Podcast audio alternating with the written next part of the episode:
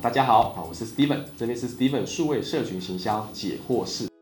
第一种瓶颈呢，可能是事情是可以完成，但是专业知识不够啊，就是能力不足的意思。在这个时候呢，呃，我觉得第一个不要太快说不行，寻求团队的协助，跟主管举手要资源。如果团队跟主管公司这边没法提供协助，这个能力不到的时候，需要忠实的反映给公司，做最快的应应跟判断。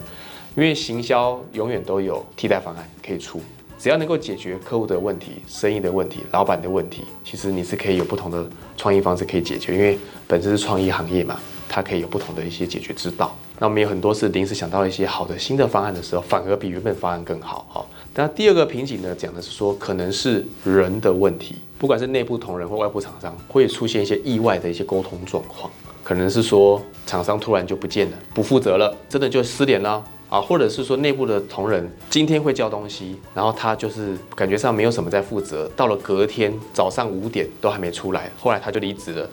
这种意外。那不这个部分就是说必须了解一下我们目前的团队的状况，遇到这样人的状况的时候要同理心，然后要去说服啊，有时候是要说服的，有时候说之以理，有时候动之以情。呃，如果厂商这边的话，你甚至要拿到合约的一些条款，对他做一些基础验证的一些要求，好让他做到位。所以有时候不只考验专业，考验的是你沟通跟要求的能力。那第三个是决心，很多专案里面遇到卡住的点，对不对？我们要有决心去克克服它。那个克服点就是一定是阻碍难行。你现在你找的时候，你发现不能解决了。我这边举几个实际的故事哈，比如说我们要做一个拍摄。这个拍摄里面呢，当时的案例是我们都要模仿某一个角色，每个人都要假发。现场已经到了快十点的时候，导演说我都没准备，制制片都没准备。可是他说没有办法，你只能拍下去。那这时候怎么办？像我们公司就是那时候就打电话给台北西门町的租借假发的公司，没有人有开哦，要都要关了，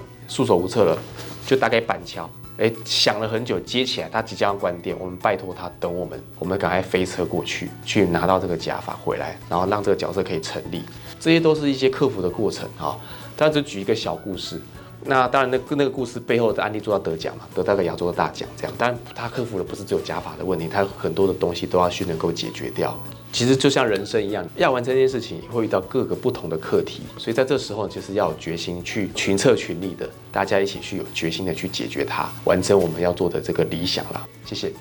这边呢，我将传授啊，来自于我在营销 CI 里面上的课程，总共有八千个学员上过我的课程，还有呢，呃，有两千个以上为品牌服务操作的经验，六百个品牌的操作啦，会有一些成功的范本。或者是失败的教训，那这些呢，其实都是非常宝贵嘛，就会把它化为结晶，然后成为一个一百题的题库，好提供给大家，为大家呢带来一个好的贡献。那也希望大家呢，有看了有任何问题还想再发问的，欢迎在我们下面留言里面啊来做发问，我这边都很乐于的为大家持续的来做一下分享。那就请大家帮我们准时收看，啊按赞、订阅、开启小铃铛哦。